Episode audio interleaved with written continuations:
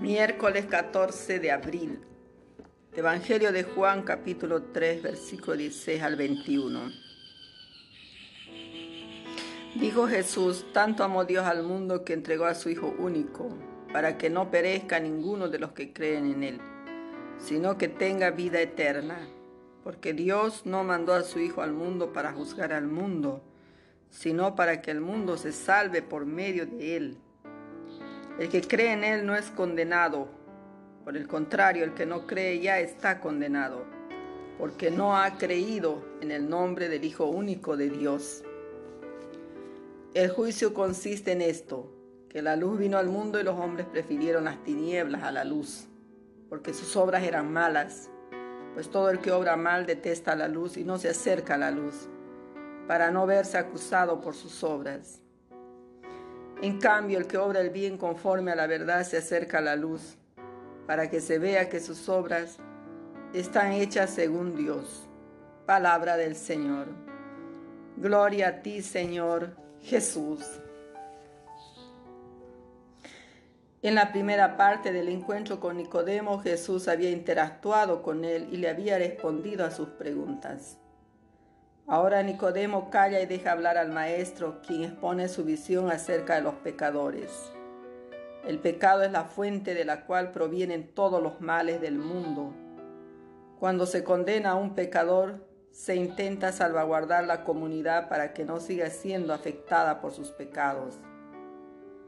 Jesús ante Nicodemo enseña una actitud de acogida al pecador, pues no he venido a condenar al mundo, sino para que el mundo se salve por medio de él.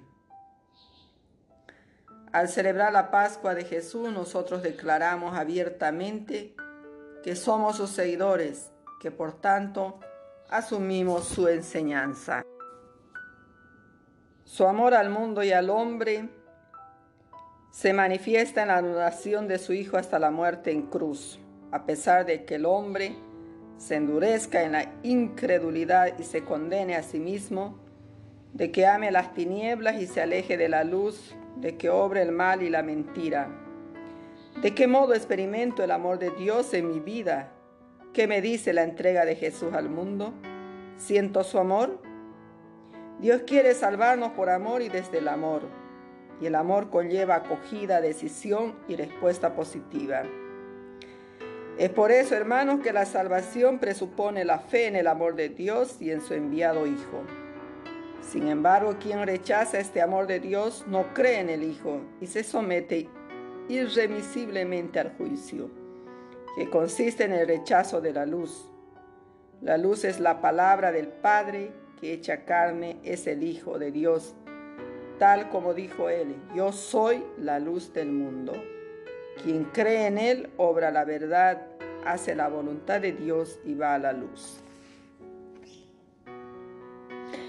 Queridos hermanos, hoy la liturgia de la palabra ya nos centra en el amor y en la fe, dos actitudes que nos invitan a reconocer el inmenso amor que Dios Padre nos ha manifestado en Jesús y a ser enviados a que tengamos esa fe inquebrantable, tengamos esa vida en Dios. Que el amor de Dios que se ha manifestado en la muerte y resurrección de Jesús sea siempre esa expresión que llevemos dentro de nuestro corazón. Les saludo con todo mi cariño renovado, su hermana en Cristo, María.